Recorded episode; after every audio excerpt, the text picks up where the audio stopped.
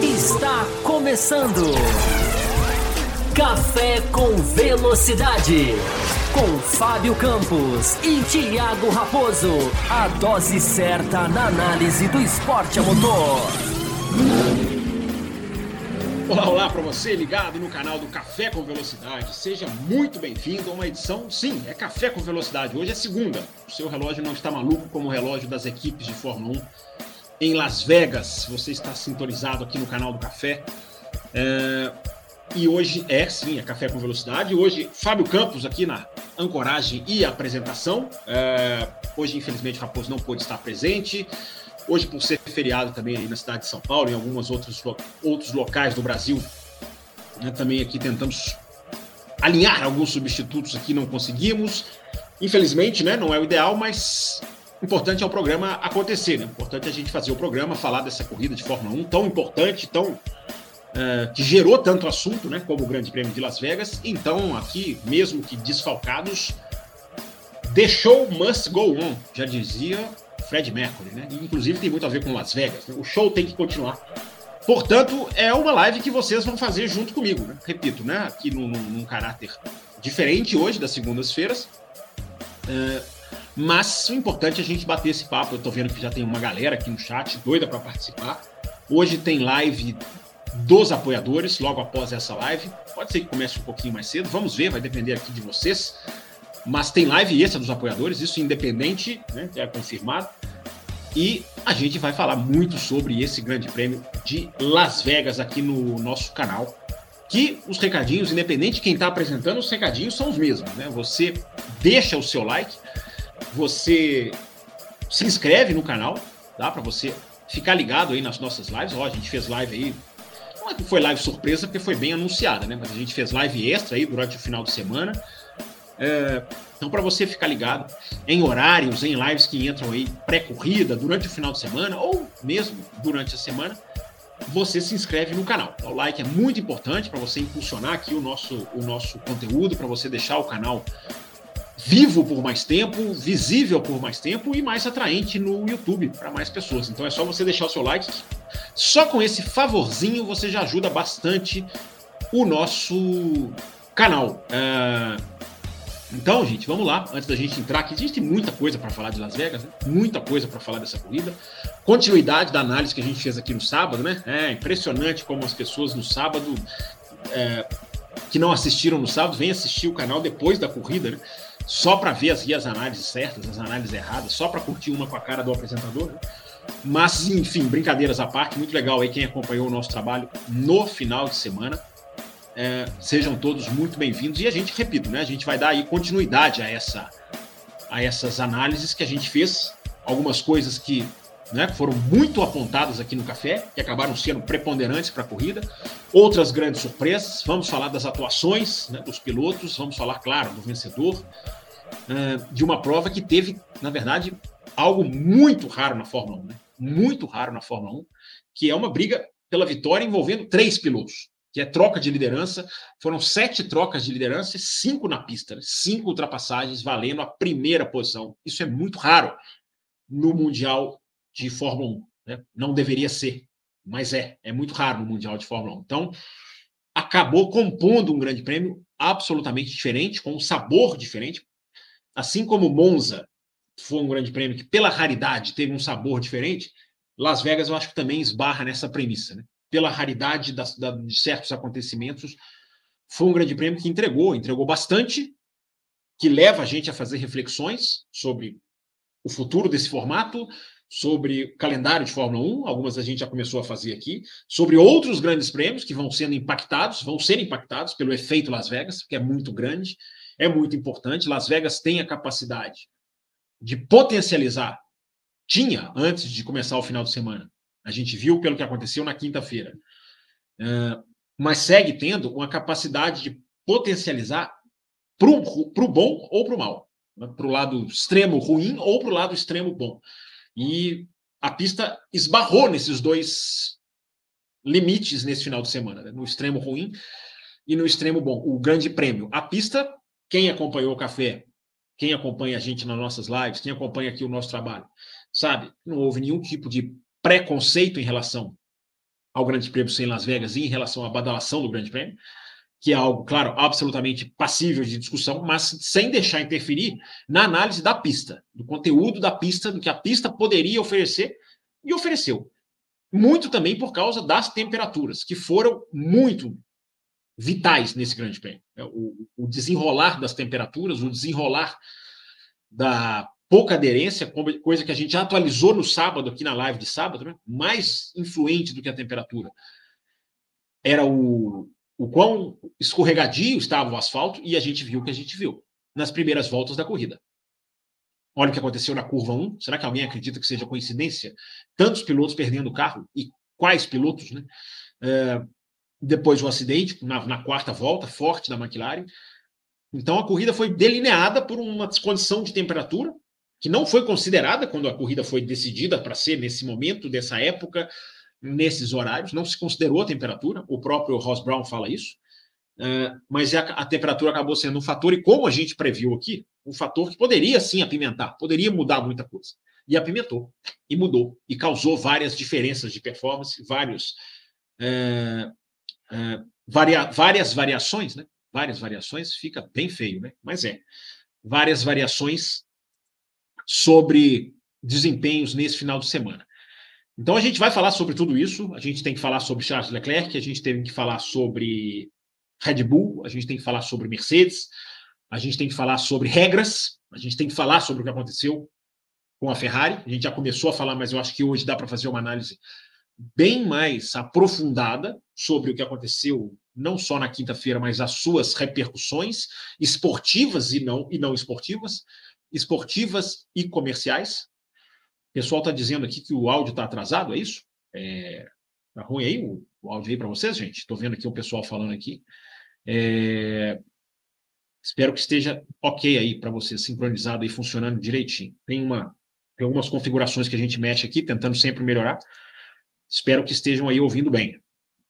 É, então, a gente vai falar sobre tudo isso, sobre performance, sobre pilotos, sobre consequências. As mesmas reflexões que nós faríamos aqui no Café Velocidade serão feitas hoje, da minha parte. Repito, infelizmente a gente não tem aqui o Raposo, não tem aqui mais gente aqui que a gente tentou até aqui de última hora. Mas, enfim, vamos começar. Vou bater um papo com vocês, vou fazer aqui várias ponderações, mas claro, né? Se não tem o âncora aqui, se não tem outros participantes, é, é, capaz até de eu mandar um link aqui para alguns apoiadores aqui, para os apoiadores premium, ver se algum apoiador entra aqui na live. Vou fazer uma coisa meio gerente enlouqueceu daqui a pouco. O que, que, vocês acham? Apoiadores da faixa premium. Por falar em apoiador da faixa premium, estão passando aqui as nossas faixas de apoio. Daqui a pouquinho eu entro em mais detalhes a respeito delas. Está aqui o nosso Amarildo dando boa noite. Amarildo que vai estar aqui daqui a pouquinho na nossa live extra, nossa live de apoiadores, assim como a nossa queridíssima Larissa Nobre.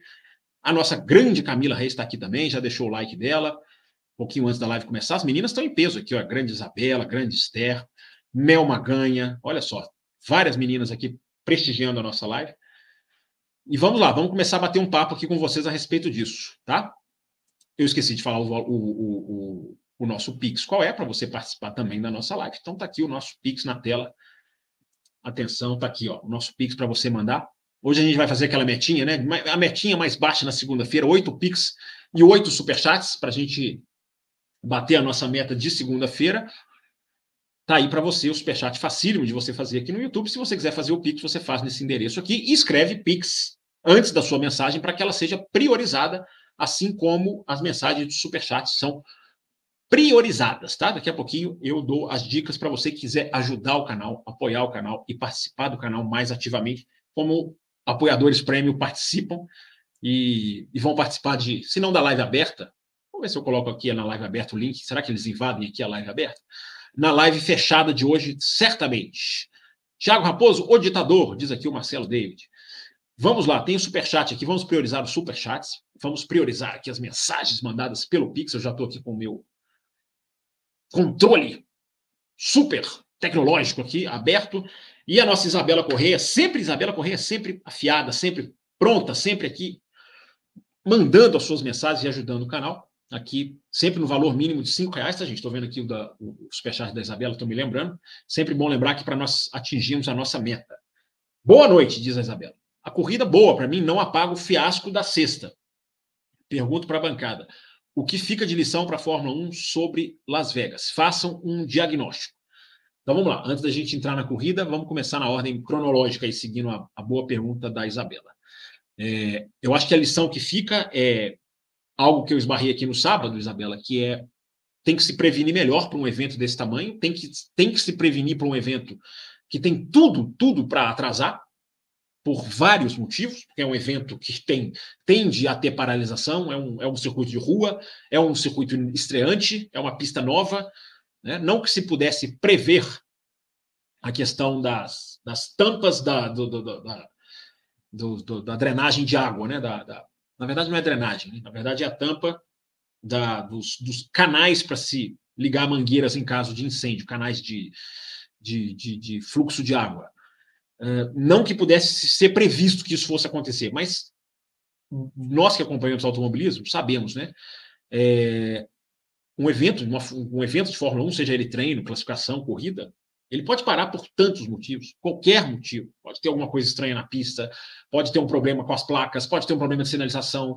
Esse ano a gente teve uma corrida que nem teve o primeiro treino livre no Canadá, porque tinha problema com a, a com o GPS, o GPS não estava funcionando, e hoje a Fórmula 1 não pode operar sem o GPS. Então, a lista de imprevistos, né, Isabela, que podem acontecer é muito grande. Então, você não pode entrar num evento desse tamanho sem uh, ter uma medida de emergência, e eu estou falando no caso dos funcionários de segurança e de apoio ao público, uh, e até de transporte da pista para outros pontos da cidade. Você não pode trabalhar com essas, com essas funções tão vitais, com horário limitado. Ah, não, vocês podem trabalhar até meia-noite, vai. Esse horário de Las Vegas também é uma coisa que está se discutindo demais para mudarem o ano que vem. A grande, acho que a grande reclamação da Fórmula 1 ao final do fim de semana não é nem a questão da, da, da, das tampas que saíram na pista e causaram tudo que causaram, né? É, mas é a questão do horário. Estou falando da Fórmula 1, tá? não estou falando do café com velocidade. Estou falando que vem da Fórmula 1. É essa questão do horário ser absolutamente é, é, esquisito, absolutamente estranho, absolutamente torto. E né, pessoal que vem do fuso horário europeu fica oito horas a menos, e aí uma corrida tarde, os caras trabalhando no fuso horário do Japão, eu estava lendo, né? É, então isso embananou todo mundo, e agora com uma corrida depois, que agora já está todo mundo já indo para mudar, do outro lado do mundo, 12 horas de diferença só, né? É, vão mudar 12 horas o fuso horário. O ano que vem, Las Vegas vai ser no meio de uma rodada tripla. No meio, não, vai abrir uma rodada tripla. Então, os caras vão fazer Las Vegas, depois vão fazer Qatar e vão fazer mais uma que eu não estou me lembrando qual é. É. Acho que até Abu Dhabi mesmo, se não estou enganado. Enfim, tá, não estou com o calendário aqui na cabeça. Qualquer coisa abro ele aqui se necessário for, mas pior ainda no ano que vem, né? Então, a, o horário da corrida é um dos legados, é uma das é uma das reflexões, uma das lições, né, Isabela? Essa é a palavra que você usa. Mas voltando aqui para a questão principal, né? A questão da, da sexta-feira que você coloca. É, não pode trabalhar com funcionários com horário limitado para fazer um grande prêmio que pode atrasar, para fazer um evento que pode atrasar, que pode invadir a madrugada, que pode ter assim seus percalços. Então, essa foi uma grande bola fora da Fórmula 1 e pessimamente conduzida por causa desse erro de ter que tirar os, os, os fãs da arquibancada, tem que virar para as pessoas. Imaginem vocês numa arquibancada, é muito fácil para mim imaginar. Eu estava numa arquibancada de Fórmula 1 há duas semanas atrás. É, então, para mim, está muito, muito claro na memória. Né? Agora, você imagina uma situação de ter que chegar e pedir para as pessoas se retirarem. Mas não é se retirar porque o evento não vai acontecer. Isso, isso é, seria outra coisa. Chato, mas seria outra história. Olha, não vai ter mais o evento, amanhã vai continuar, vai todo mundo embora. Mas não, vai ter o evento, mas vocês não vão poder assistir, vocês vão poder, vocês vão ter que sair. É, e depois oferece lá um voucher de 200 dólares. Cara, que 200 dólares para comprar produtos de Fórmula 1 em Las Vegas, é, você não compra a manga de uma camisa. Não deve, não deve dar para você comprar a manga de uma camisa. 200 dólares pode parecer muita coisa, e é, mas dentro de um, de um os 200 dólares não eram assim para a pessoa usar com o que ela quiser, é para usar na lojinha lá da Fórmula 1. E na lojinha da Fórmula 1, lojinha é um jeito bem, né, bem, digamos assim, aliviado de, de, de falar, de batizar, mas 200 dólares para o produto de Fórmula 1 de merchandising não é nada. Então, é absolutamente errado, mal conduzido, pessimamente conduzido, uma situação que parece surreal acontecer em Las Vegas, Parece surreal acontecer justamente em Las Vegas, né? na prova do público, na prova do, do, do, do, do grande, da grande promoção, acontecer justamente justo lá. Não foi no Brasil, não foi no México, não foi no Catar, não foi no Bahrein, não foi. Não, justo em Las Vegas, né? Os caras tiveram que pedir o público para sair da arquibancada. É uma coisa absolutamente surreal que não pode acontecer jamais, em hipótese alguma, e que foi e que ocorreu por mau planejamento, por mau, mau escalonamento e, e a Fórmula 1 civil na situação de que teria que fazer, teve que tomar essa decisão. Se ver na situação de teve que tomar a decisão, prestem atenção nessa frase. Se viu na situação de ter que tomar a decisão, fala muito sobre a questão do Carlos Sainz, que é o outro impacto dessa batida sobre a qual eu vou falar daqui a pouquinho. Mas para uh, ah, fazer esse diagnóstico aqui que a Isabela está dizendo, né, sobre lições, é... É, acho que a principal é essa. Acho que a principal é saber que o evento não tem hora, hora para acabar. Por mais estranho que possa fazer, falar isso, você falar isso, né? Eu repito, já fiquei em Interlagos três horas num, em 2009 esperando por causa da chuva o qualifying acontecer. Três horas a parada. Só, só a parada. Isso acontece. Isso acontece. Não, não deveria, mas às vezes acontece por causa do clima, às vezes acontece por algum problema imprevisto. Né? Esse ano a gente teve Interlagos lá, teve que varrer a pista porque tinha prego, parafuso do show que teve na pista. Outro motivo também inadmissível. Essas coisas não devem acontecer, mas se elas acontecem, você não pode ter que tirar pessoas da arquibancada por causa disso. Então, essa, essa é uma grande lição que eu acho que fica para Las Vegas. Mexer no horário, provavelmente mexer no horário, e principalmente na questão do extra-pista, é, fazer com que não se tenha que tirar público da arquibancada, de maneira nenhuma. Tirar público da arquibancada. Olha aqui, vocês vão, poder, vocês vão ter que ir embora, vocês não vão assistir o que vai acontecer, porque, porque, não, não, não porque nós não temos pessoas para cuidar de vocês. Então, é, absolutamente impensável isso acontecer em qualquer, qualquer evento esportivo. Então, corrida foi ótima. Né? A percepção, a gente falou isso aqui no sábado, né? Como o Toto Wolff ele até tinha razão em dizer, cara, não vamos sentenciar o final de semana por causa da quinta-feira, mas a gente não pode esquecer o que aconteceu é, na quinta-feira. E aí tem esse processo aí judicial dos fãs de Fórmula 1 querendo é, entrar na justiça e exigir um ressarcimento que é absolutamente é, plausível. É, o Pedro Pinto coloca aqui, vamos lá, gente. Hoje vocês fazendo a live comigo, tá? O âncora não apareceu, não se deu o trabalho de aparecer. Vocês fazendo a live, fazendo a pauta comigo, tá? Vou falar de todos os assuntos que eu tenho anotado aqui. O programa, o programa não será prejudicado em nada, mas vocês vão ditar o ritmo aí do que a gente vai falar. Primeiro, pausa para água. Pessoal falando aqui que o áudio melhorou, né? Vamos lá. O Pedro coloca aqui. O que achaste da penalização ao Max Verstappen? É, ele botou um continuo aqui, mas deixa eu ver. Você mandou outro, ô Pedro? Só está aparecendo esse aqui para mim. É... Ah, ele coloca aqui. Viu opiniões como Matheus de ressaca que não deveria punir. Pois é, Pedro. É... Eu acho assim, é... a punição da primeira curva, né? Que você está dizendo, eu também eu fico na dúvida até que ponto. Eu estava pensando durante a corrida que eu acho que é uma daquelas situações em que eu não acho que punir seja errado, mas eu também não acho que se não punisse, seria errado. É, é uma daquelas situações em que, independente do que acontece, do que a, do que a, decisão, do que a direção de prova tomasse, a decisão que eles tomassem, eu, eu não acho que seria nenhum nenhuma das duas opções era absurdo. Porque é, é uma primeira volta, existe essa questão, mas não dá para dizer, Pedro, que, que não foi uma ação muito assintosa, não, não de propósito, porque vamos lá, né? Vamos começar a analisar. A gente falou tanto do asfalto, a gente falou tanto aqui no sábado da baixa aderência do asfalto, da questão do graining, que depois eu vou falar também, que não se, não se materializou em massa como poderia acontecer, mas se materializou fortemente para alguns, inclusive para o Verstappen no primeiro stint, mas daqui a pouquinho a gente fala disso. Mas a gente falou muito da questão do graining e a gente falou muito da questão do asfalto ser muito liso, muito liso. Isso, isso aí eu já tinha colocado no Twitter antes da live antes do primeiro treino livre começar, de que as informações que vinham da pista davam conta de que o asfalto era muito liso, muito, muito, muito escorregadio. Liso, quando eu estou dizendo liso, eu estou dizendo no sentido de escorregadio, né? não que liso seja um problema, mas muito escorregadio. E a largada foi a prova cabal disso. Né? Então você vê o Verstappen, todo mundo praticamente abriu aquela curva, ninguém conseguiu fazer a curva direita. Você vê o Alonso como perde o controle do carro, você vê outros pilotos, né? o Carlos Sainz também perde o controle do carro. Então a largada, por quê? Porque a largada é pneu frio. Depois, a gente falou sobre isso no sábado. À medida em que o pneu vai esquentando e a pista vai emborrachando, vai tudo diminuindo. A tendência é tudo ir diminuindo. Mas na largada era muito difícil, né? Nós falamos, largadas e safety cars têm um grande potencial destrutivo, né, Pedro?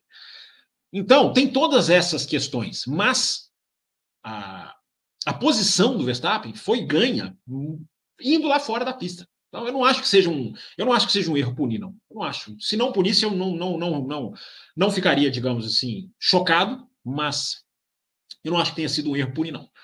É, porque, afinal de contas, cara, empurra o cara lá para fora, é empurrar o cara lá para fora. Então, eu acho que isso aí é muito subjetivo. Você tem que analisar. Tem essa postura da FIA de que em primeira volta existe uma certa leniência, mas não quer dizer que vale tudo. A questão da, da punição, ô Pedro, é, que eu acho que ela levanta, é além, indo além, hoje não é além da velocidade, mas a gente vai além aqui, como sempre, é os tais dos cinco segundos serem a punição. Isso está cada vez mais caindo em desgraça na Fórmula 1 Cada vez mais isso é discutido na imprensa europeia, cada vez mais isso é discutido entre os pilotos, cada vez mais isso é discutido nos briefings dos pilotos, coisa que a gente só vem a saber depois, claro, é... que é a inutilidade dessa questão dos cinco segundos. Como a punição dos cinco segundos pode ser comprada.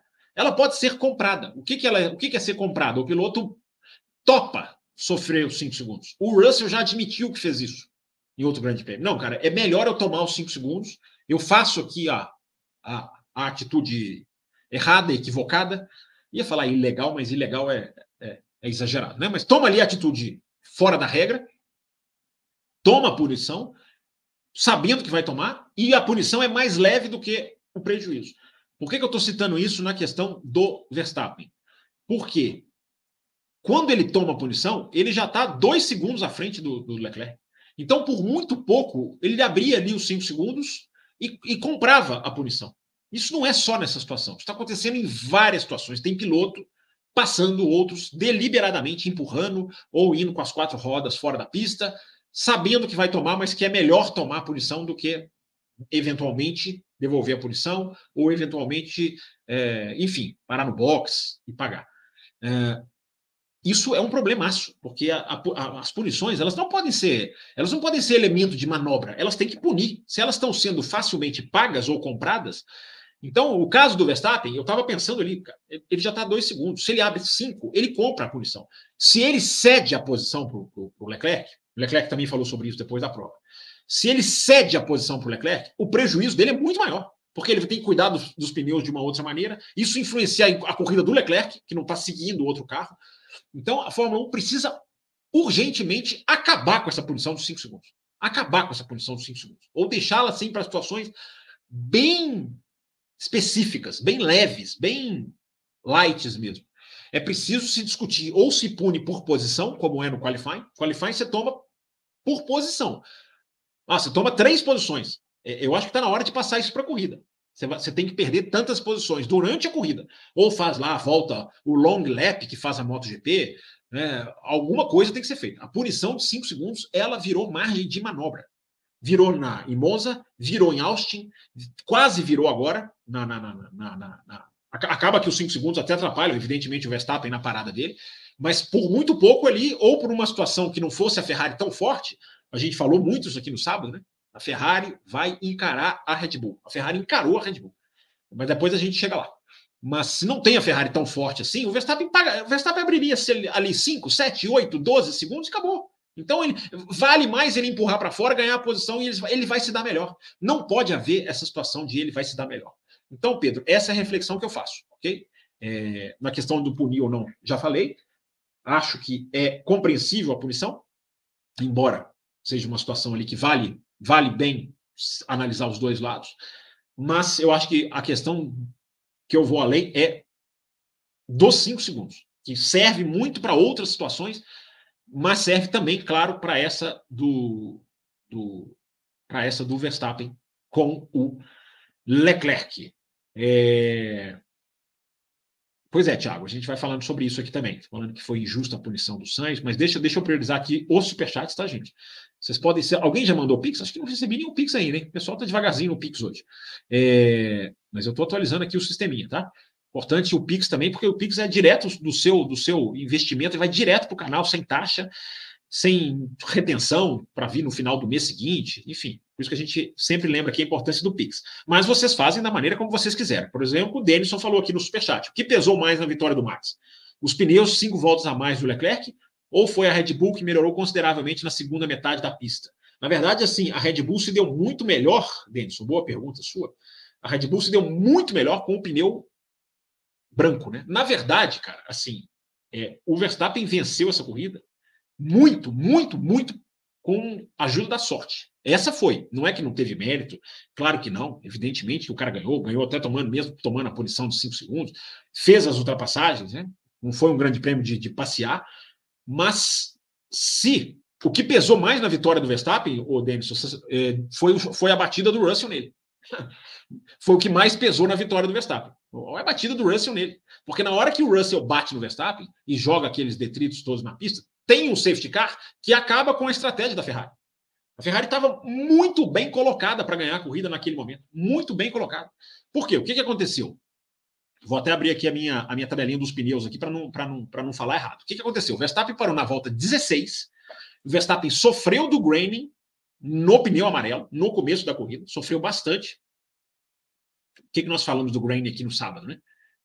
A luta da prova era contra o Grain. Quem pegar o Grain é, é, não tem escapatória, é, é boxe na hora. Quem conseguir lidar com o Grain, por isso que nós falamos, né? O Pérez pode se recuperar na corrida, o Sainz pode se recuperar na corrida, porque quem conseguir lidar, a posição de largada vai ser, vai, vai, vai ser quase que um detalhe. Isso aconteceu, não na grande escala que poderia acontecer, mas aconteceu com várias pessoas, entre elas o Verstappen. Então, a leitura da prova. É, o, o, o Denison, baseado aqui na sua boa pergunta. A leitura da prova, o Verstappen larga, todo mundo larga de amarelo. Outra coisa que nós falamos aqui na live, né? O, grande, o amarelo seria o pneu a, a, escolhido é, maciçamente. Teve alguns que tentaram ali uma estratégia um pouquinho diferente. É, o Stroll, o Tsunoda, né, largaram com vermelho, por exemplo. Quem largou com branco? Teve gente que teve alguém que largou com branco. Acho que foi o Hamilton, não foi? Foi o Hamilton que largou com branco. Então, assim, teve algumas exceções, mas a grande massa do grid, digamos assim, hoje eu estou usando muita palavra massa, né? daqui a pouco vamos perguntar do Felipe Massa, é, largou com pneu amarelo. E no pneu amarelo, Tennyson, a, a Red Bull sofreu muito mais do que a Ferrari, muito mais do que a Ferrari. Tanto que, mesmo com a ultrapassagem lá da curva 1 do Verstappen, o Leclerc vai e passa o Verstappen. Recupera a posição. Estava se dando muito melhor com o pneu amarelo. E aí você tem o rádio do Verstappen, cara, acabou meu pneu. Acabou meu pneu. E o Verstappen vai parar na volta 16 e o Leclerc só na 21. Ou seja, a corrida estava muito desenhada para o Leclerc. Só que o Verstappen para na 16, o Leclerc na 21 e vem o safety car da batida do Russell no Verstappen na volta 26. Então isso dá a chance do Verstappen pegar um pneu mais novo, dá a chance do Verstappen é, se posicionar melhor ali, porque é, ele, ele, ele, ele, nem precisou trocar o bico né, do carro, a asa do carro, porque, enfim, não, não verificou é, deficiência de performance. E o Leclerc tem, ele tem ali que tomar a decisão. Ou ele abre mão da posição de pista, ou ele fica. Como ele tinha parado na volta 21, é, ele tomou a decisão correta, ficar na pista, porque o pneu dele só tinha cinco voltas de, de, de uso. E, e ele estava na primeira posição. É, então, o decisivo para a vitória do Verstappen, o Denison, foi a batida do Russell no Verstappen. Se o Russell não bate no Verstappen, a chance do Leclerc ganhar era gigantesca. Gigantesca. Claro que a gente não pode falar aqui que ia ganhar, mas a chance de ganhar era gigantesca.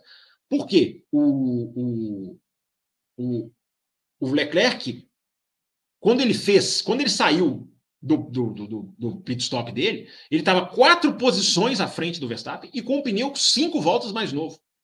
Nenhum dos dois programados para parar de novo, porque dava para o pneu branco ir pro resto, até o final da prova. Dava para ir. Tanto que o Leclerc foi. E fez um final de prova maravilhoso, como fez. É... Então, o safety car arrebentou com a estratégia do Leclerc. Arrebentou com a estratégia do Leclerc. Foi ótimo para o Max Verstappen que o Russell tenha batido nele. Difícil, seria muito difícil o Verstappen ganhar se o Russell não tivesse batido nele.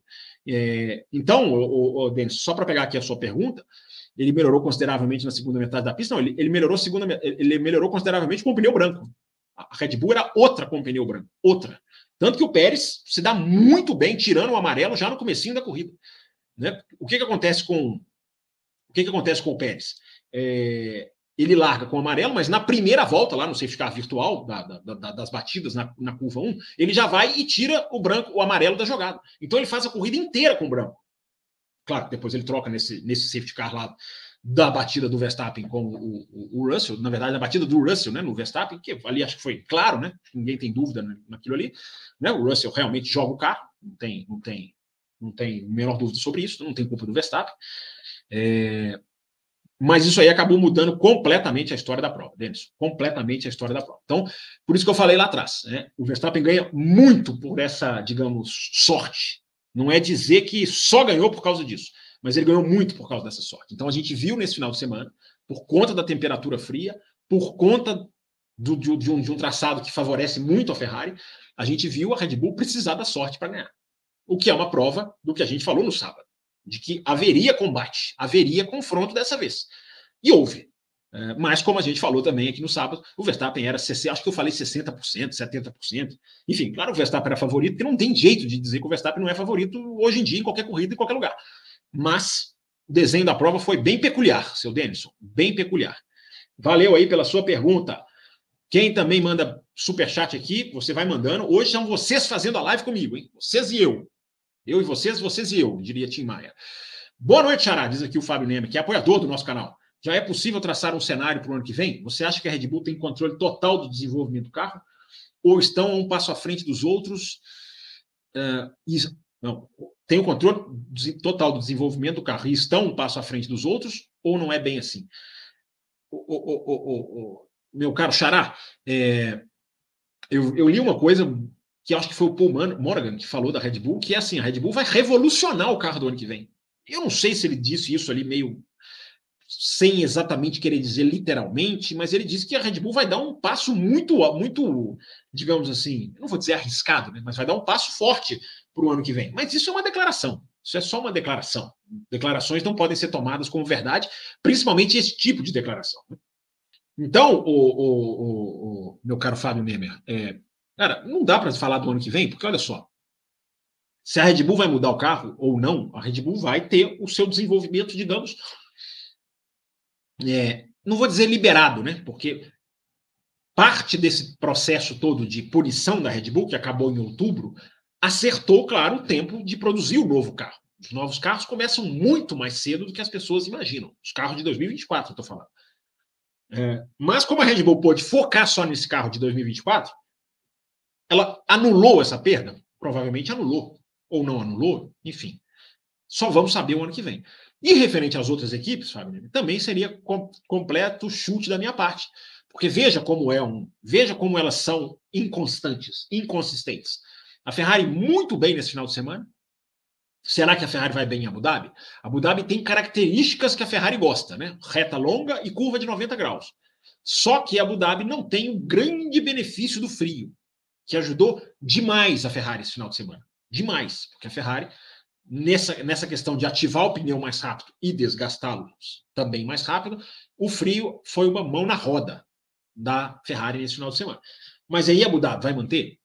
Uh, a Mercedes, olha a Mercedes como a Mercedes não vira. Ela não vira, né? Parece que vai virar, mas não vira. O que mais? Uh, Aston Martin começou o ano bem, caiu. A McLaren ainda oscila, ainda tem esse defeito. A McLaren, apesar da ótima corrida do Piastri, que corridaça fez o Piastri, é, a McLaren, que é o segundo carro, como garantir que ela vai dar o passo que ela precisa e como garantir que ela vai curar o problema, entre aspas, curar, né? O problema das curvas de baixa, que o carro não gosta. A McLaren não estava tão rápida antes do qualifying, apesar do qualifying ter tido um erro estratégico ali com os dois pilotos querendo usar um pneu só, mas não era um carro que estava super rápido. Então, é muito difícil a gente prever o cenário para o ano que vem. A única coisa que eu prevejo para o ano que vem, você já me ouviu falar isso aqui certamente, é de que é a pré-temporada mais esperada ou mais ou que causa mais temor. Eu vou, eu vou colocar assim. A próxima pré-temporada é a que causa mais temor na história recente da Fórmula 1. Porque se a Red Bull enfiar um segundo na próxima pré-temporada, o tamanho do balde de água fria que será. Embora, importante dizer, falando sobre isso, né, falando sobre domínio, é uma coisa que a gente vai voltar a falar aqui no canal, é, antes da temporada de 2024 começar, evidentemente, mas vejam Las Vegas como que um domínio é suavizado quando a corrida é boa. Né? Como que o, o, o, o ponto em questão não é a, a 53 vitória do Verstappen, não é isso? Igualou o Vettel. O ponto em questão não é o Verstappen ter ganhado, ter vencido 16 corridas das últimas 17. Olha, olha que coisa absurda de você parar para pensar. Falem isso em voz alta, vocês. Vai, vai em frente ao espelho e fala: Verstappen ganhou 16 das últimas 17 voltas. É, não existe isso.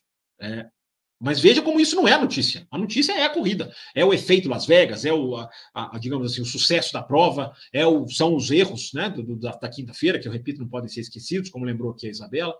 É... Olha a diferença que faz uma boa corrida, mesmo numa situação de domínio. Valeu, grande Fábio, mandando aqui o nosso apoiador, participando aqui do nosso canal. Olha, a metinha do Superchat, eu acho que a gente vai bater ela já já, hein? Tem um Pix que chegou aqui, acabou de piscar um piscar luzinha aqui. Já já eu vou identificar de quem é. é mas a, os Superchats estão aparecendo aqui, né? Deixa eu ver aqui. Estão piscando aqui para mim, embora eu não tenha. Embora tenha aparecido aqui para mim que a luzinha piscou, mas não estou aparecendo a mensagem aqui. É, enfim, às vezes está com um delayzinho, às vezes está com um atraso. O Pix aqui que chegou é do, é do, é do nosso grande brasileiro, nosso grande Diogo Colares, que mandou um Pix, mandou o Pix aqui para gente. Mandou a sua pergunta, seu brasileiro? Faça favor de mandar. É, escreve aí Pix e manda a sua pergunta, que eu sei que você tem pergunta, porque você está sempre ligado aí, sempre com perguntas pertinentes para fazer. Enquanto não, não aparece aqui para mim, vou lendo as perguntas de vocês aqui, tá? Vou lendo aqui as outras mensagens que chegaram desde o comecinho da live. É, o Matheus Santos diz aqui, ó, Las Vegas é uma pista larga, com retas grandes, vários pontos de ultrapassagem. Logo, é uma pista movimentada. Pois é, Matheus, é isso aí. É a, a, análise que a gente fez antes do final de semana era essa, né? Apesar de, do, do, do, pé atrás ali com o DRS, que teve vários momentos em que o DRS foi, foi influente demais, isso, isso muitos não falam, né? Mas teve. É, não chegou a estragar a corrida, evidentemente que não, mas é, apesar desse temor, né, a gente falou o tempo inteiro aí na, no pré-corrida pré que é, a pista não é ruim, né? a pista não era ruim, a pista, a pista é interessante, apesar de simples. Né? Eu até falei aqui no sábado, quem acompanhou vai se lembrar é, que os pilotos estavam muito pessimistas na questão de não conseguir colocar do lado de fora da, da linha do traçado. E eu até falei, a minha visão é diferente da dos pilotos, embora reconheça que eles saibam mais do que eu. Mas nesse caso eles estavam errados, né? Porque nesse caso deu para deu se colocar o carro fora do traçado ali e não pegar tanta, tanta pista escorregadia como alguns deles próprios previram. Como, por exemplo, o próprio Fernando Alonso. Gente, vou dar uma fechadinha na câmera aqui só para. Porque deu uma travadinha para mim. Aí, normalmente, quando eu fecho aqui e volto, ela volta mais bonitinha, né? mais, mais digamos assim, mais, mais obediente. Lá, para mim, melhorou. Espero que esteja, esteja legal aí para todo mundo. É... Então a pista, né, Matheus? Só para terminar de responder, a pista, a pista não era ruim, não é ruim, né? É... Agora a questão da temperatura foi muito vital também, Matheus, porque fez com que o pelotão se embaralhasse. Não só fez aquela primeira curva na primeira volta acontecer, e aquilo ali foi fundamental para a gente ter as corridas de recuperações do Piastre, para a gente ter a situação do Ocon vindo ganhando posições, se posicionar ali também para brigar, né? O, o, o, o, piloto que, enfim, piloto que vinha bem, acabou saindo ali da, da disputa. É, a gente não só teve aquela primeira curva, muito por causa do frio, como a gente teve a força da Ferrari, a gente teve várias é, é, é mudanças do, do, do, do normal por causa da temperatura fria causa de, correr com, tendo que botar energia nos pneus. Então a gente viu a Williams se dar muito bem no qualifying e se dar muito mal na corrida. A Williams foi vítima do graining que eu falei aqui no sábado. Quem pegar o graining tá, tá morto. A Williams pegou primeiro o Sargent. O Sargent é o primeiro que pega o graining. E ele vai se distanciar. Na hora que ele começa a ter o graining, ele despenca. Vocês repararam nisso? Ele tá ali andando junto com o álbum. Ele fez várias voltas ali no começo da, da corrida, junto com o álbum, no mesmo ritmo, se mantendo ali, brigando, disputando.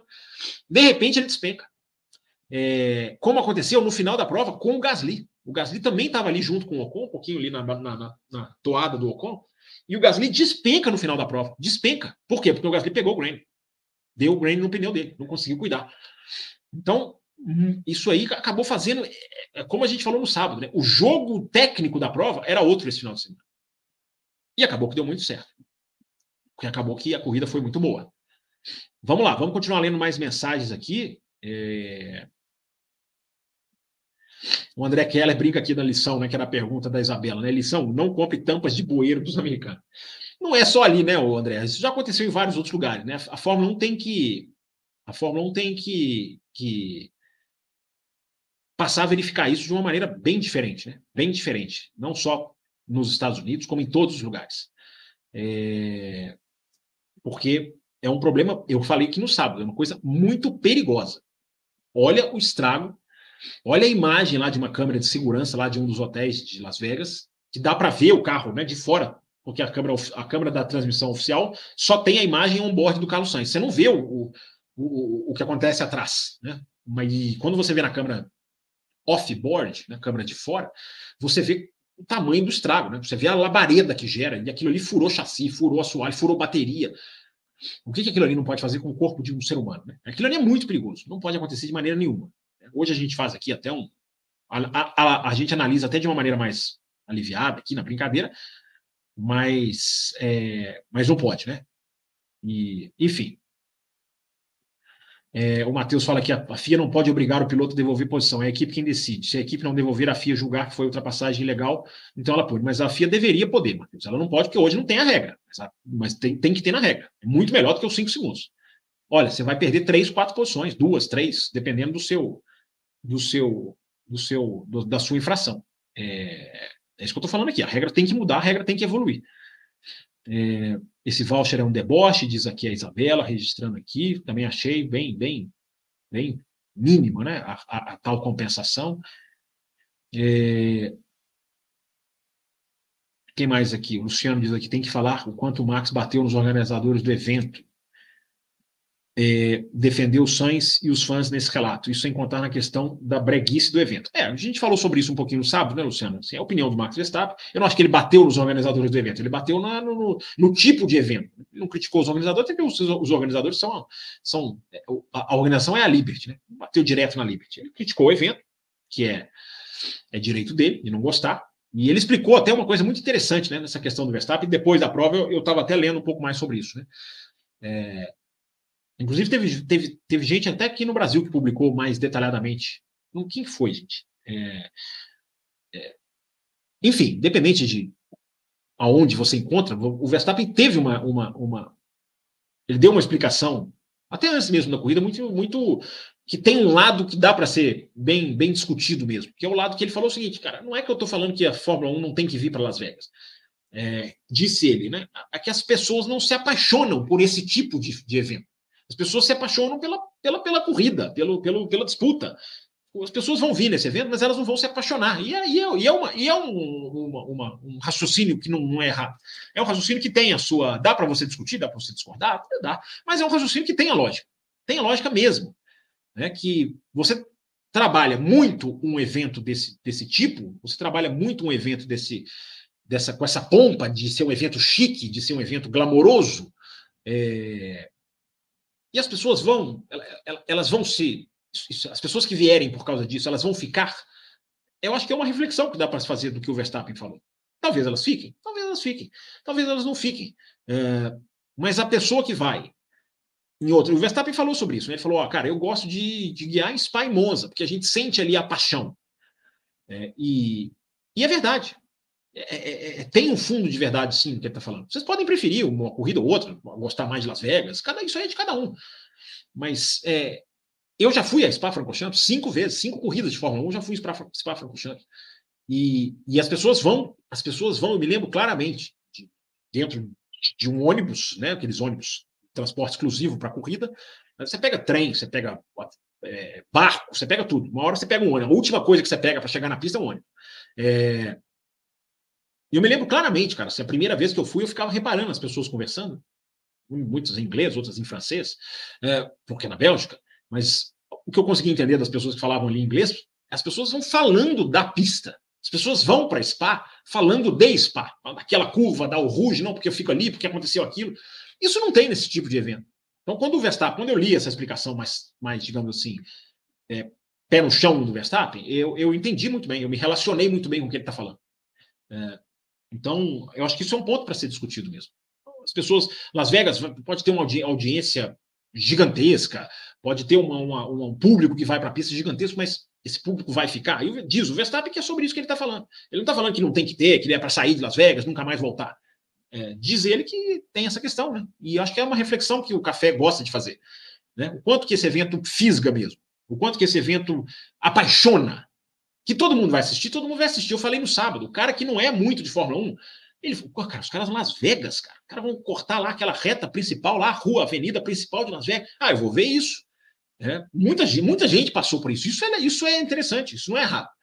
Agora, quantas dessas pessoas vão, vão vir para ficar? O quanto que os números que estão bombando da, da Fórmula 1, e eu tenho falado muito sobre isso, o quanto esses números são duradouros? É uma pergunta. Pode ser que seja, pode ser que não seja. É...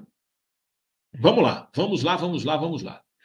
Vamos falar de um assunto aqui, pegando essa mensagem do Tiago Frois, que ele falou aqui, ó, achei muito injusta a punição para o Sainz, porque não foi culpa dele. Pois é, é, isso é uma coisa que a gente já começou a discutir aqui também, antes da corrida, e que eu me aprofundei mais, eu fui mais um pouquinho a fundo, eu vi mais, claro, né, na transmissão das televisões inglesas, e, e a seguinte discussão que a gente tem sobre, eu acho que a, a discussão sobre a questão do Sainz, ela é delicada no, no seguinte sentido: não é simplesmente mudar a regra, como até eu falei aqui no sábado. Pode-se mudar a regra? Pode-se. Mas quando a gente vai se aprofundar, eu acho importante a gente se aprofundar nesse tema, porque discutir superficialmente é muito simples, né? Ah, não tinha que punir o Sainz, acabou, pronto. Cria lá uma regra que quando sair um bueiro, não pune. É... Existem ramificações para isso. Porque o que, que acontece? É se você coloca o tal força maior no regulamento, como tem, na verdade, o regulamento tem lá o tal força maior. Só que o força maior é, engloba cancelamento de evento, é, saúde do piloto, o piloto tem que não conseguir disputar. Existem lá, acho que 11, são 11 itens, se eu não me engano, que existe lá no tal força maior e não tem essa questão da pista que se. Que, que, que a pista que quebra o carro. Porque o que, que se diz muito nos bastidores? Se isso passasse uma regra, o carro vai lá, quebra uma suspensão na zebra, ele vai lá exigir não ser punido. Ele vai lá exigir um ressarcimento. O que, o que é o resumo disso tudo que eu estou querendo dizer? Se você coloca esse tipo de condição na regra, as equipes vão voar em cima da FIA toda vez que elas tiverem um problema. Ah, um saquinho plástico fez o meu motor estourar. E às vezes acontece. Né? Ah, o pombo fez o meu motor estourar, fez o meu freio estourar. Não teve um pombo recentemente? Qual que foi a corrida lá que a Red Bull mostrou lá? Acho que foi a Red Bull. Mostrou lá, coitado, os restos mortais do pombo lá que entrou no freio de um carro. É, então, o tal força maior, ele é perigoso. Ele é perigoso, ele não é simples de colocar, porque ele pode fazer com que a vida da, da, da, dos diretores de prova seja um inferno daqui para frente. Porque as equipes vão fazer isso, elas vão querer se beneficiar de qualquer situação. Tudo vai ser usado para força maior. Tudo, tudo. Cara, meu carro quebrou a suspensão na zebra. Eu, eu não aceito. Eu quero, eu quero, não quero. Eu, eu, eu, eu exijo, ah, você não puniu lá, eu exijo. Então, existe esse lado. Não aplicar a regra é que é a questão desse final, deste final de semana. Isso que eu falei agora é uma questão, assim, uma projeção do que, que pode ser feito. Vamos falar da questão do Sainz. Não aplicar a regra nesse final de semana era perigosíssimo. Perigosíssimo. Porque se está na regra que qualquer troca tem que punir, e os comissários, eu repito a informação dada aqui, é uma informação isso, tá? passada pela Sky Sports, acho até que em outros lugares também se falou, é, de que os comissários passaram quase três horas buscando algum precedente para não punir o Carlos Sainz. Eles queriam não punir o Sainz, só que eles precisam achar alguma coisa. Eles não podem simplesmente falar, não, não vamos punir. Então eles procuraram, não acharam. Está na regra. O problema é a regra, não são os comissários. Isso é importante separar. Os comissários fizeram o que tinham que fazer. Só que aí a gente entra num ponto que eu acho que é o principal. Tiago e ouvintes do café, é, chamado bom senso. O bom senso, você, tem, você deveria ter na Fórmula 1 a tal regra do bom senso. Qualquer coisa que acontecer, qualquer coisa que acontecer, seja de carro, piloto, equipe, punição, corrida, é, chuva, seco, qualquer coisa que acontecer, em que todas as equipes derem o aval, uh, todas as 10, por unanimidade, derem o aval, uma punição pode não ser aplicada. Isso seria o melhor dos mundos, na teoria. Na teoria. Fala que não seria legal. Cara, então, se chegar uma condição em que uma tampa de, de uma válvula de água voou no carro, quebrou o carro, o regulamento está dizendo que eu tenho que punir. Mas se as 10 equipes aprovarem que não vou punir, eu não vou punir. Ok? É maravilhoso na teoria, não é? Acho que todo mundo. Acho que, acho que seria uma regra chamada bom senso. Não é? Mas não existe isso na Fórmula 1. Não existe bom senso na Fórmula 1. O que aconteceu com o Sainz, pessoal, é a clara demonstração de como a Fórmula 1 trabalha pensando só, as equipes trabalham pensando só no próprio umbigo. Por que, que eu estou falando isso? Porque não só tem um print de tela que eu até já fiz aqui para colocar lá no meu Twitter, embora ainda não tenha colocado, do Peter Bayer. O Peter Bayer, ele trabalha hoje na AlphaTauri, mas ele acabou de sair da FIA. Ele era dirigente altíssimo da FIA. Então ele tem muito conhecimento ali das últimas negociações. E o Peter Bayer ele falou, cara, no, no, no Código Esportivo Internacional, tal ISC, né, ISC, é, contém 11 referências da, de força maior, estou lendo aqui, é 11 mesmo, tinha falado 11 aquela hora, e que definem o que é imprevisível, é, inevitável e evento externo. Então você tem um monte de ramificação ali de regra que eu não vou entrar aqui.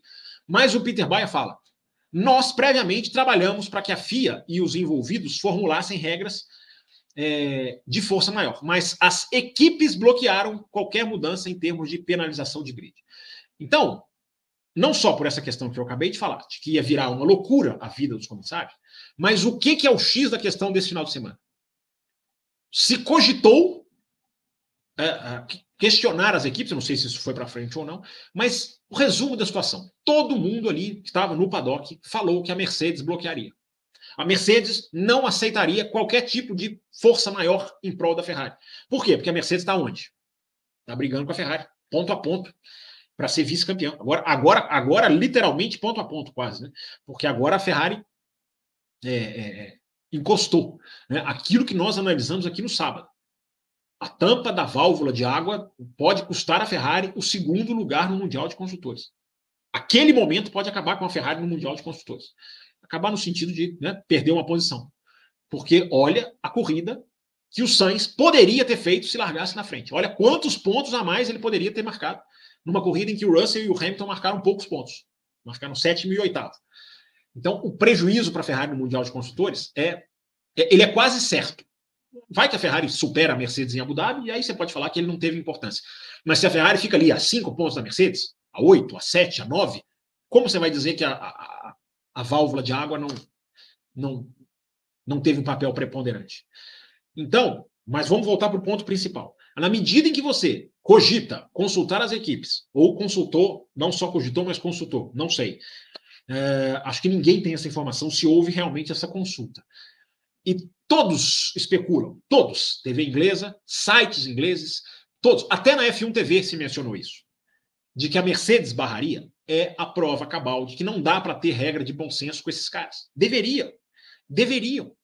Né? A gente está tendo esse ano a maior prova da falta de bom senso da história da Fórmula 1. Da história da Fórmula 1, que é o bloqueio Andretti. O bloqueio Andretti é a maior prova de que a Fórmula 1 não trabalha com o bom senso na história recente, pelo menos que eu, que eu vivi da Fórmula 1. Então a gente tem agora o segundo exemplo principal em todo 2023. O Andretti está lá, é o concurso. Uh, Atrás, abaixo, o exemplo do Carlos Sainz é o, é o, é o grande exemplo de como o certo seria você ter uma regra de bom senso. Cara, quando acontecer um negócio desse, se as 10 equipes aprovarem, não vamos punir. Isso chama bom senso. Isso não existe na Fórmula 1 na medida que a Mercedes vetaria. Porque a Mercedes faria o que todas as equipes fazem: pensar apenas no próprio umbigo. Apenas no próprio umbigo. E aí o Verstappen falou uma coisa certa também. O Verstappen falou: cara, as equipes não têm que participar disso. As equipes não têm que ter palavra nisso, elas não têm que ter opinião sobre isso. Verstappen disse isso na, na sala de imprensa oficial da Fórmula 1, inclusive, para quem quiser correr atrás aí consultar, ouvir ele falar. Porque esse é um exemplo de algo que o canal do Café com Velocidade fala há muitos e muitos anos.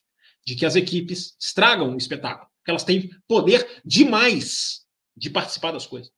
E o caso do Sainz é o exemplo claro e clássico.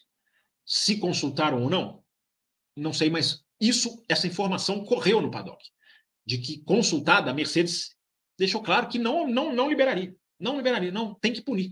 Por quê? Muito mais do que a justiça, muito mais do que o bom senso, a Mercedes quer saber do próprio dinheiro. É por isso que a Mercedes veta Andretti. É por isso que a Red Bull veta Andretti. É por isso que a Ferrari veta Andretti. É por isso que a Haas veta Andretti. É por isso que a Alfa Romeo veta Andretti. É por... Eu vou falar todas as equipes. É por isso que a Williams veta Andretti. É por isso que a Alfa Tauri veta Andretti. É por isso que a quem, quem faltou? A Aston Martin veta Andretti. É por isso que a McLaren veta Andretti. Todas as equipes.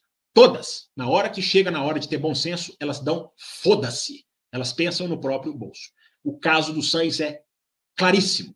Ele é exatamente o microcosmo do caso do Andretti. Exatamente. Exatamente. O microcosmo do caso do Andretti. Entendeu? Então, assim, é, seria muito interessante. Ah, o que está lá hoje não está tão errado assim. Por mais que a gente fale, pô, foi injusta a punição, é, mas é, é uma regra que pode evoluir, ok. Mas se você tem lá o que está hoje, a regra dizendo que tem que punir, mas se você coloca a tal da cláusula do bom senso, você tem como jogar com essa situação. Mas não tem como colocar a cláusula do bom senso. Enquanto tiverem na Fórmula 1 o Toto Wolff, o Christian Horner, o Lawrence Stroll, o, enquanto tiverem esses caras. E não é culpa dele, não, é dos seus patrões também. Enquanto a Fórmula 1, enquanto tiver a Liberty com essa mentalidade, não vai mudar. Enquanto não chegar alguém e dizer, olha aqui, decisões sobre equipes que entram ou não, sobre força maior, sobre ser justo ou não, quem decide sou eu, o dono desse negócio aqui, não são vocês.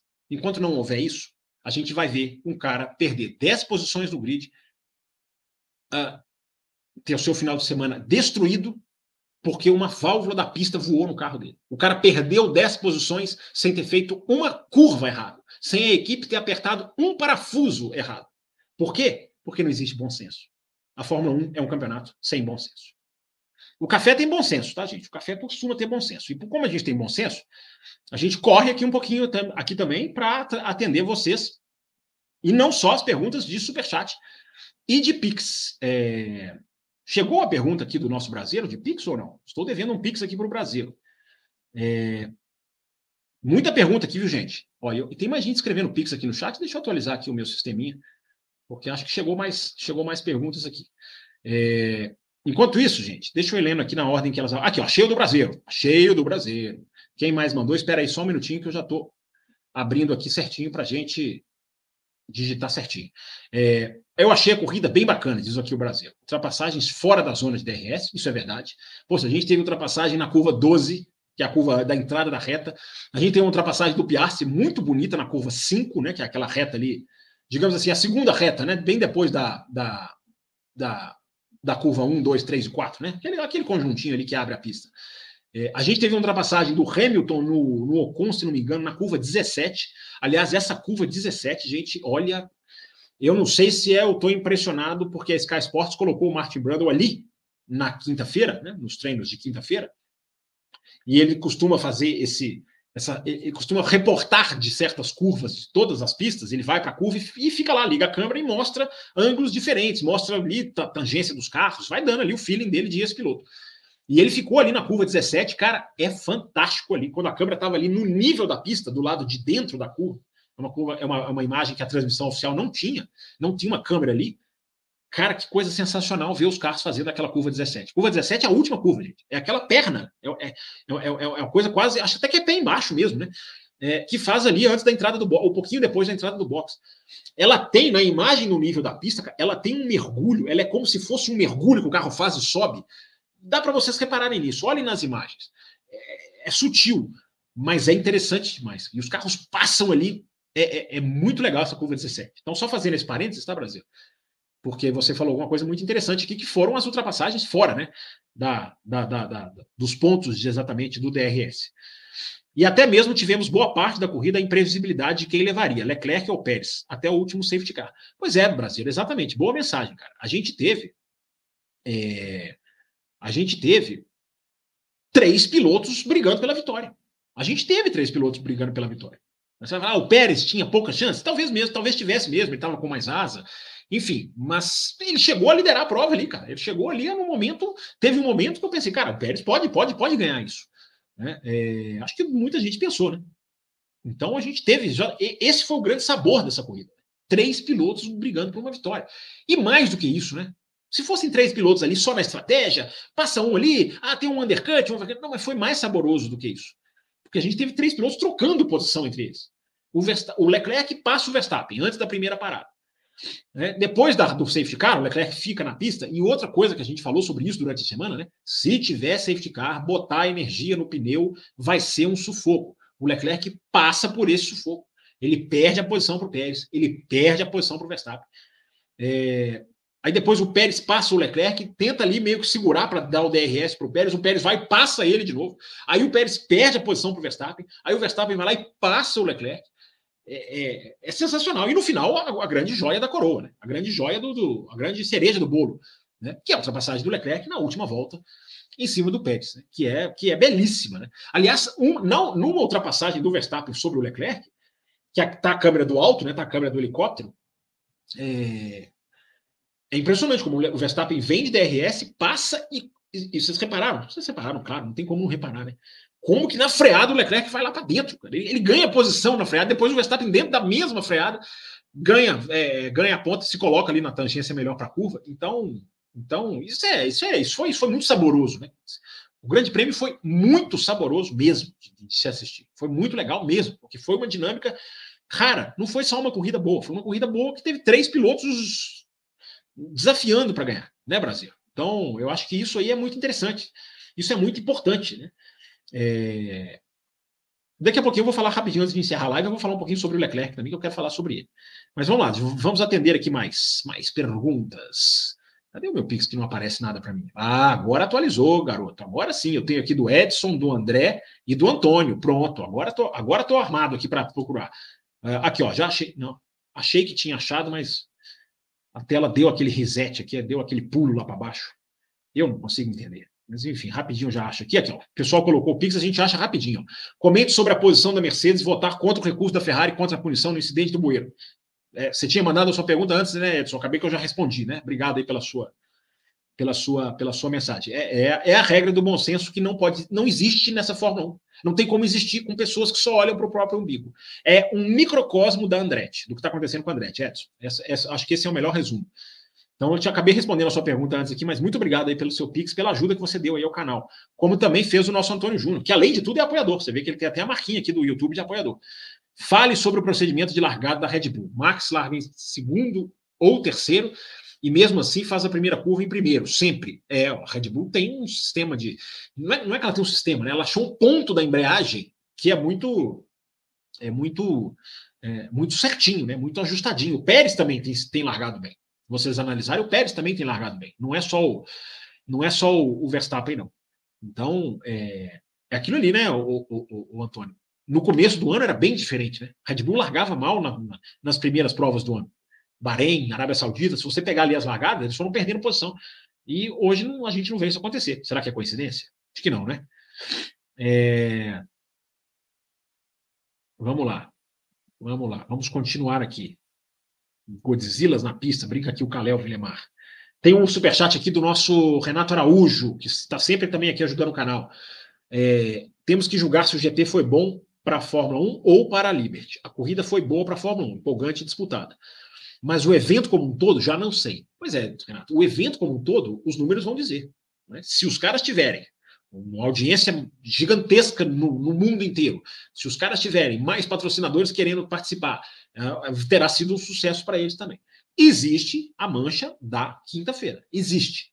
Mas, é aquilo que eu sempre falo aqui no canal: automobilismo é percepção. E a percepção foi muito mais aliviada no domingo, porque a corrida foi boa. Eu acho que as duas coisas têm que ser pesadas. Né? Não é porque a corrida foi boa que tem que se esquecer dos problemas, e os problemas também não, não ofuscam a corrida boa. De jeito nenhum, não ofuscam é, é saber pesar aí para analisar, né? É... Enfim, vamos lá, vamos lá. O Luciano elogia aqui o nosso trabalho, muito bom ter descoberto esse canal. Enquanto uns ficam focados em fofoca, outros em ataques a determinados pilotos. Pois é, Luciano, obrigado aí pela sua mensagem. E eu acho que essa é a marca do canal, né? Não só do Fábio Campos, mas de todos que aqui por aqui passam, né? Até dos nossos apoiadores, é, a marca do canal é fazer análise, né, cara? É fazer, fazer uma análise bem correta, bem apurada, zero tendenciosa. E a gente erra, acerta aqui como qualquer outro, né? Mas obrigado aí pela sua, pela sua mensagem. Abriria, diz aqui o Damião Andrade, abriria margem será uma bagunça. Infelizmente está na regra. Mercedes protestou contra a Ferrari. Se fosse a Mercedes? Exatamente. Então, o ideal era ter bom senso, né, Daniel? Exatamente isso aí que você está falando. Se está na regra, os caras tinham que punir. Então, como que a gente evolui a regra? Ah, a gente coloca lá que se quebrou a pista. E repito, gente, isso vai dar margem para muita, muita, digamos assim, muita, muito, muito, muita entrelinha, muita entrelinha. Ah, cara, voou um saco plástico no meu negócio. Não aceito ser punido. É, a gente tem que ponderar isso também. É, por isso que eu digo, colocar o bom senso em qualquer situação em que as 10 equipes aprovarem, os, os comissários têm a liberdade de sobrepor-se à regra, é, seria a tal regra do bom senso. Mas como fazer? Né? Se as equipes não estão nem aí para o bom senso. Aí a Mercedes ia lá bloquear. A Mercedes ia bloquear. É, é, isso é pura falta de bom senso. Porque é pegar e falar, gente, o cara estava andando na reta, a tampa de, da água, da, da válvula de água voou no carro dele e arrebentou o carro dele. E como que eu não vou votar que esse cara é inocente? Porque eu só olho para o meu bolso. Por isso que eu falo, gente, vou falar pela terceira vez. É o caso da Andretti escrito, o, que, o caso do Sainz. É o caso da, da Andretti escrito, escrito. Ganância pura contra o bom senso, claro, nítido e puro. É... Vamos lá, vamos continuar aqui. Eu tenho, eu tenho mais um Pix que eu citei aqui, né? Eu li do Edson, li do Antônio, eu tenho um Pix aqui do André, que eu não sei se ele mandou pergunta. Enquanto isso, eu vou ler umas mensagens de vocês. O programa aqui é democrático, gente. O programa é democrático. Já já vai começar, hein? Já estamos caminhando para o final aqui. Já já tem live extra para os apoiadores. Vai falar, como é que eu assisto essa live extra? Só você apoiar o café na faixa prêmio, na faixa, aliás, desculpa, na faixa cappuccino, extra forte ou prêmio. Das quatro faixas, é só você acompanhar o café, apoiar o café em qualquer uma das três é, principais. E você tem acesso a essa live. Você tem acesso. Ah, mas eu estou assistindo na quarta-feira aqui essa live. Se eu entrar de apoiador, eu posso ter acesso às outras lives? Pode ter acesso. Você entra lá num grupo, que é um grupo bloqueado, só os, os administradores mandam, e você recebe lá os links para as lives da semana ou anteriores que você queira ver. A gente manda para você. Então você pode apoiar o café na faixa cappuccino, na faixa extra forte ou na faixa prêmio. Na Caputino você ganha um programa extra, na Extra Forte você ganha um programa extra e concorre à F1 TV até o final do ano seguinte. É, quem ganhou a F1 TV esse ano, depois que a promoção começou, vai até o final de 2024 a assinatura da F1 TV. E quando a gente sortear em 2024, a gente vai sortear até o final de 2025. É muito F1 TV para vocês. E na faixa prêmio, ah, essa faixa prêmio que pode te levar para o Grande Prêmio do Brasil de Fórmula 1, que vai sortear no mínimo três ingressos que já estão adquiridos pelo café. Esse ano a gente levou dois apoiadores, o Alberto Coimbra e o Eduardo Monteiro, foram sorteados, foram para Interlagos, curtiram lá a corrida junto com a gente, e no ano que vem não serão dois, serão três. E você, na faixa prêmio, você concorre. E, e atenção, quando essa promoção, eu ainda estou anunciando a promoção, mas a promoção ainda não teve o seu start dado. Quando eu der o start nessa promoção, quanto mais cedo você apoia, mais pontos você ganha para concorrer ao ingresso. Então, quem apoia um mês uh, ganha um ponto. Se apoia no segundo mês, ganha dois pontos. E vai ganhar, a gente vai sortear os ingressos no meio do ano que vem. Dá para você ganhar pontinhos ali para você ganhar, concorrer com mais chances de ganhar o seu ingresso para o GP do Brasil. Só apoiar na faixa prêmio você já está concorrendo. E tem uma coisa que você não concorre na faixa prêmio, que é participar das lives, como vai acontecer daqui a pouquinho ok? Os apoiadores da Prêmio vão participar aqui, dois apoiadores, eu já anunciei aqui, a Larissa, o nosso Amarildo, eles são apoiadores Prêmio, então eles vão participar da live no nosso sistema de rodízio, que não é sorteio. Tá? Então vamos caminhando para o final aqui, mas vamos, vamos, vamos, vamos, vamos arrematar aqui as questões da Fórmula 1. É, pegar aqui algumas perguntas aqui de vocês, mandadas aqui no nosso, no nosso chat. É, deixa eu ver quem mais mandou aqui. Rafael Francisco coloca aqui: café com velocidade. Será que a Mercedes não está querendo perder o segundo para ter mais tempo de túnel de vento? 10 milhões não é nada perto de um carro mais desenvolvido. É, mas acho que não, Rafael, porque é muito fácil a gente falar isso de fora, né? É muito fácil a gente falar, você tivesse uma empresa, você abriria mão de 10 milhões sem ter a garantia de que você vai ter, de você vai ter um carro melhor por causa de algumas horas a mais ou algumas horas a menos? Eu acho que não é simples assim, não. Elas não abrem mão de dinheiro. A gente está vendo na falta de bom senso como eles não abrem mão de dinheiro. Não acho que uma equipe quer perder o. Cara, ninguém entra para perder. O, Rafael, ninguém entra para perder, cara. É... O David Fidel coloca aqui. Chama o Fórmula Brum para live. Podemos chamar sim. É... Manda aí o link do canal para a gente assistir.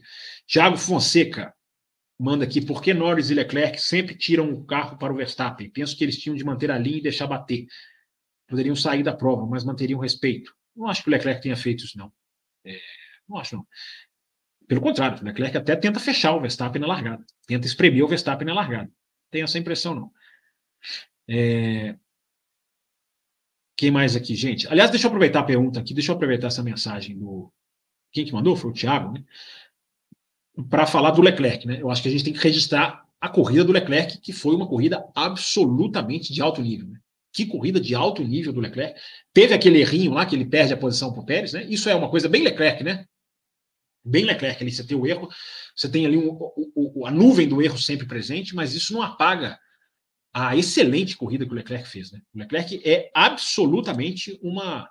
É, a força desse cara é, é, me impressiona. Que por causa dessa questão dos erros, muita gente não reconhece o talento dele. Mas o Leclerc, eu até coloquei isso no, no Twitter hoje. O Leclerc ele é um diamante para ser trabalhado. Quando eu coloco um diamante para ser trabalhado, justamente é para dizer que não é um piloto pronto, não é um piloto completo. Mas a capacidade do Leclerc de chegar mais alto do que o Sainz, do que o Russell, do que o Norris, para mim é muito clara. Hoje, o Leclerc fez coisas que esses três ainda não fizeram, na minha opinião, em termos de brigar por vitórias. Claro que esses outros pilotos que eu citei têm ótimas corridas, têm mérito. O Sainz ganhou uma corrida esse ano, muito no mérito, mas o, o, o jogo jogado em Singapura era administrar, não acelerar. Isso o Sainz, desculpe, mas ainda tem que me provar que pode fazer como o Leclerc. Então, o, o, esse resultadismo da na estatística né, das poles, por exemplo, o Leclerc agora tem 12 poles que ele não ganha. Né? Nas últimas 12 poles ele não ganhou. É, é algo que pode se refletir, mas é algo absolutamente. É, é, é ninguém ganha na Fórmula 1 atual, a não ser a Red Bull. Ninguém ganha. Se fosse só ele, era outra análise. E também o resultadismo na tabela de pontos na disputa contra o Sainz. É, eu acho que as pessoas são muito no resultadismo e eu acho que corridas como essa mostram como o Leclerc está num nível acima. Ah, pode melhorar, pode melhorar um pouco a consistência? Pode, mas o cara, inclusive, fez pole. O Leclerc fez três poles nas últimas quatro corridas. Isso não é ser consistente? É... No México, ele estava lá, naquela primeira curva lá que o, que o Pérez bate, e ele estava, e, e, o safety car foi bem prejudicial a eles naquela corrida. No Brasil, o cara largou na primeira fila, o carro quebrou na volta de apresentação. É... então, essa questão também do, da consistência, eu não sei se ela é exatamente simples como muita gente diz. A questão dos erros, sim. A questão dos erros, ela, ela pode ser bem, bem apontada como algo a se trabalhar pelo Leclerc. Mas é um pilotaço, né? É um cara que eu acho que quando tem um carro competitivo, ele entrega. É, ah, mas a França, a França não é a regra. A França aconteceu? Aconteceu. Faz parte da análise? Faz parte da análise. Mas sentenciar o piloto por causa de um grande prêmio, eu não sentencio. Acho que é um cara que, com um carro forte, é, poderia fazer muito bom. Carro forte não é o carro que carrega dinheiro, tá? Carro forte, vocês entenderam o que eu quis dizer. Luiz Oliveira mandou aqui o Pix. Obrigado, Luiz. Esse ano foi a primeira vez em Interlagos e apesar da corrida não ter sido aquela maravilha, o espetáculo como um todo vale cada centavo. Que é, a, a, as experiências sensoriais são fantásticas, ele coloca aqui. Ótima mensagem, Luiz Oliveira. Ótima mensagem. Cara, isso esbarra um pouquinho no que eu estava falando ali sobre Las Vegas. Né? Excelente mensagem. É, a experiência sensorial. Né? A Fórmula 1 ela tem cheiro, ela tem cor, diferente da televisão. Concorda comigo, Luiz Oliveira? Ela tem, eh, ela tem o som, que mesmo o som hoje em dia não é o que era antes, mas ela ainda tem a questão do som, é, que fascina. É isso mesmo. É por isso que eu sempre digo, Luiz, vá a uma corrida na sua vida, se você puder. Pode não ser de Fórmula 1, às vezes você não tem condição de ir numa corrida de Fórmula 1, mora muito longe de São Paulo, é, não quer ter esse, todo esse sacrifício, uh, ou tem outras coisas mais importantes para focar financeiramente, mas se você tem a oportunidade de ir uma corrida, seja ela qual for, vá na, na, na sua região, num estado próximo, numa cidade próxima. Porque qualquer corrida, cara, te dá uma. que você presencia, é, te dá uma sensação assim, bem, bem legal. Primeira vez que eu fui ver a Stock Car foi em 2010.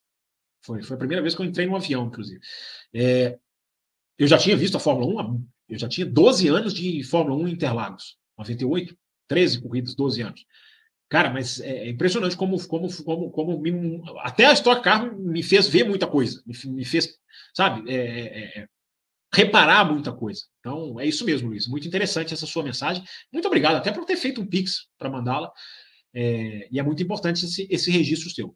Por isso que é legal o café sortear três ingressos para o GP do Brasil. Por isso que eu acho que isso é uma das coisas mais legais que o canal pode fazer como retribuição a vocês que apoiam na faixa premium. e vamos sortear três. E eu vou brigar para arranjar mais um. Tem mais um ali que está meio que ingresso que pode chegar, mas eu ainda vou tentar sortear quatro. Mas eu vou anunciar o oficial: três. No mínimo três pessoas da faixa prêmio a gente vai premiar com uma ida ao Grande Prêmio do Brasil. Inclusive porque está lá com a galera do café, né? Sempre muito legal. O André Pedro mandou também aqui o superchat dele, o Pix, né? Superchat, enfim. Achei o Piastri estava fazendo uma ótima corrida, porém ele parou na reta no final da prova. Mas a transmissão nacional não explicou o motivo da parada. Da parada. É, ele parou na reta final da prova. O que aconteceu com ele? Sabe o que aconteceu com ele, André Pedro? Se o pessoal da transmissão não explicou, eu vou explicar. O, o Piastri, ele precisava parar, porque ele estava. Ele, ele colocou, ele largou com pneu duro e colocou pneu duro na segunda parada, na primeira parada. Então, André Pedro, o Piastri tinha que parar para cumprir a regra do pneu. Ele precisava trocar o pneu. Foi por isso que ele parou. Ele vinha muito bem. Ele vinha muito bem. Ele vinha para ficar em quarto. Só que ele estava pneu duro e duro. Ele largou com o pneu branco e trocou com o pneu branco. Então ele precisava parar. O pessoal da transmissão não percebeu isso? Ele precisava parar. É...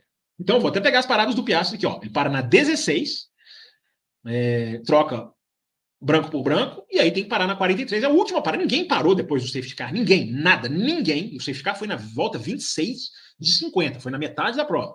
Olha como os pneus brancos se encaixaram com a pista, que é daquelas coisas inesperadas, né? Muito frio, a Pirelli leva os pneus mais aderentes. Você pensa, pô, o vermelho é o pneu, nada, é o branco. E, e o Piastri parou na 43. Então é isso, André Pedro. Está aqui a resposta para a sua pergunta. Ele tinha que colocar o pneu diferente. É, ele poderia fazer a prova tranquilamente com uma parada só, trocando branco por branco, mas a regra manda trocar. Deixa eu ver se tem mais alguma coisa aqui. Caminhando para o final, tá, gente? Chegando aqui no finalzinho da nossa live. É... Então, aqui, ó, o pessoal falando que a transmissão falou. Né? Então, enfim, tá, tá, bem, era bem, era bem nítido, né? É... Pessoal criticando aqui a transmissão. Tem gente que fala que falou, tem gente que fala que não falou. Enfim, aí vocês que se entendam aí, vocês que assistem a transmissão, se, se entendem. O Clemente coloca aqui, ó, o Leclerc hoje é o terceiro melhor piloto da Fórmula 1. Uma afirmação interessante. O que vocês acham? Terceiro? Quarto? Quinto? Segundo? Né? Melhor não é, né? Claro que não é. Mas e aí? É uma informação, é uma afirmação interessante aqui do Clemente Bispo dos Santos Neto. Obrigado, Clemente, por mandar mensagem aqui no, no nosso canal. É, gente, Deixa eu ver se tem mais alguma aqui para a gente terminar. Deixa eu ver se tem mais alguma outra questão aqui. A gente vai aqui para a live dos apoiadores. A gente vai receber os nossos apoiadores aqui. Vamos fazer aqui uma baguncinha aqui. O gerente enlouqueceu. É... Mas, enfim, lembrando que nessa quinta-feira tem Além da Velocidade, tá, gente? Tem Além da Velocidade aqui no canal do Café. Sempre lembrando, tá, gente? Outra coisa que eu coloquei no Twitter, hein? O Grande Prêmio de Las Vegas, o sucesso do Grande Prêmio de Las Vegas é mais uma pista que você coloca na conta do escritórios Hermann Tilke, de de, de produção de, de desenho de traçados. Né? Muita gente que ataca lá o, o escritório do Tilke, o Herman Tilke, mais um traçado dele que você pode colocar na lista de ótima pista de Fórmula 1, assim como Sepang, como Turquia, como Bahrein, é, como várias outras, é, até como o Azerbaijão, que é uma ótima pista de rua também. Ah, Fábio, mas Abu Dhabi é ele. Ok, mas não quer dizer que a culpa é dele, né? não quer dizer que os circuitos que ele faz são ruins. Não todos são excelentes, mas inclusive Abu Dhabi tem toda a exigência de ter que passar debaixo do hotel, tem que contornar os barquinhos. Né? Todo mundo acha também que o cara tem uma folha de papel em branco para fazer tudo o que ele quiser. Não é sempre assim. Ok? Então, feito esse registro aí, dessa ótima corrida, quinta-feira, olha, ainda ficou muita coisa para trás, tá, gente? Quinta-feira a gente volta aqui no canal contando mais uma vez com a participação de vocês. A gente pode falar sobre algo que a gente já esbarrou aqui, tá? O impacto de Las Vegas no fator, o fator Mônaco, até o fator Miami, porque a, a, o sucesso da corrida de Las Vegas gera impacto. A gente já desenhou sobre isso aqui durante a semana, né? E a, e a corrida tendo, sendo como, tendo sido como foi, né, tem efeitos, sim. Em Mônaco tem efeitos em outras pistas de rua, como Miami, americana, que agora tem uma pressão maior sobre ela. Então é uma coisa aí para gente, a gente mergulhar na quinta-feira aqui no canal do Café com Velocidade. Muito obrigado a quem assistiu, muito obrigado a quem acompanhou, muito obrigado a quem deixou o like, muito obrigado a quem mandou pix, muito obrigado simplesmente a você que está assistindo a live na terça, na quarta, na quinta, você que assiste a live de sábado depois da corrida. Todo mundo que clica aqui no nosso canal tem ajudado o nosso canal a crescer cada vez mais. A gente fica muito feliz por isso. Mais uma vez eu peço desculpas. Né? Hoje era o café aqui, hoje é um café com velocidade, né? Era para estar aqui a bancada completa, mas às vezes, infelizmente, as agendas não permitem. Raramente acontece, mas hoje o importante era fazer o programa e analisar. Acho que a gente deu uma boa analisada aqui na prova de Las Vegas. Valeu, pessoal. Até quinta-feira aqui no canal. Tem tem o pré-Abu Dhabi, tem mais de Las Vegas e tem o pré-Abu Dhabi, né? Porque Abu Dhabi nessa semana termina o canal do café. E vem aí a programação de férias do café, hein? Café tem programação, café não para. Café tem programação de férias aí para entrar, férias, quando eu digo férias da Fórmula 1, evidentemente. Já que aqui não tem esse negócio de férias. Só o Raposo tem. Valeu, galera. Até a próxima e brigadão. Muito obrigado mesmo a todo mundo que mandou pergunta e participou aqui com a gente. Seguimos fazendo esse canal cada vez, tentando fazer cada vez melhor para vocês. Valeu, galera. Quinta-feira estamos de volta, hein?